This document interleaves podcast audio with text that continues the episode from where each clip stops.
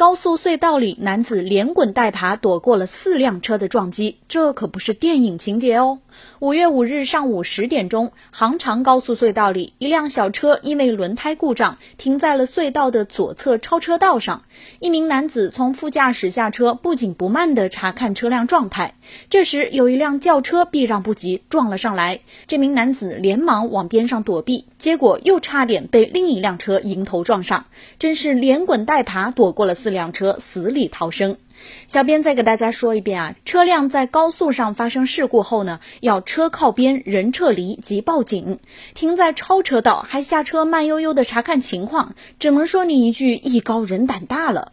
不过这种好运不会常在，不要拿自己的生命开玩笑哦。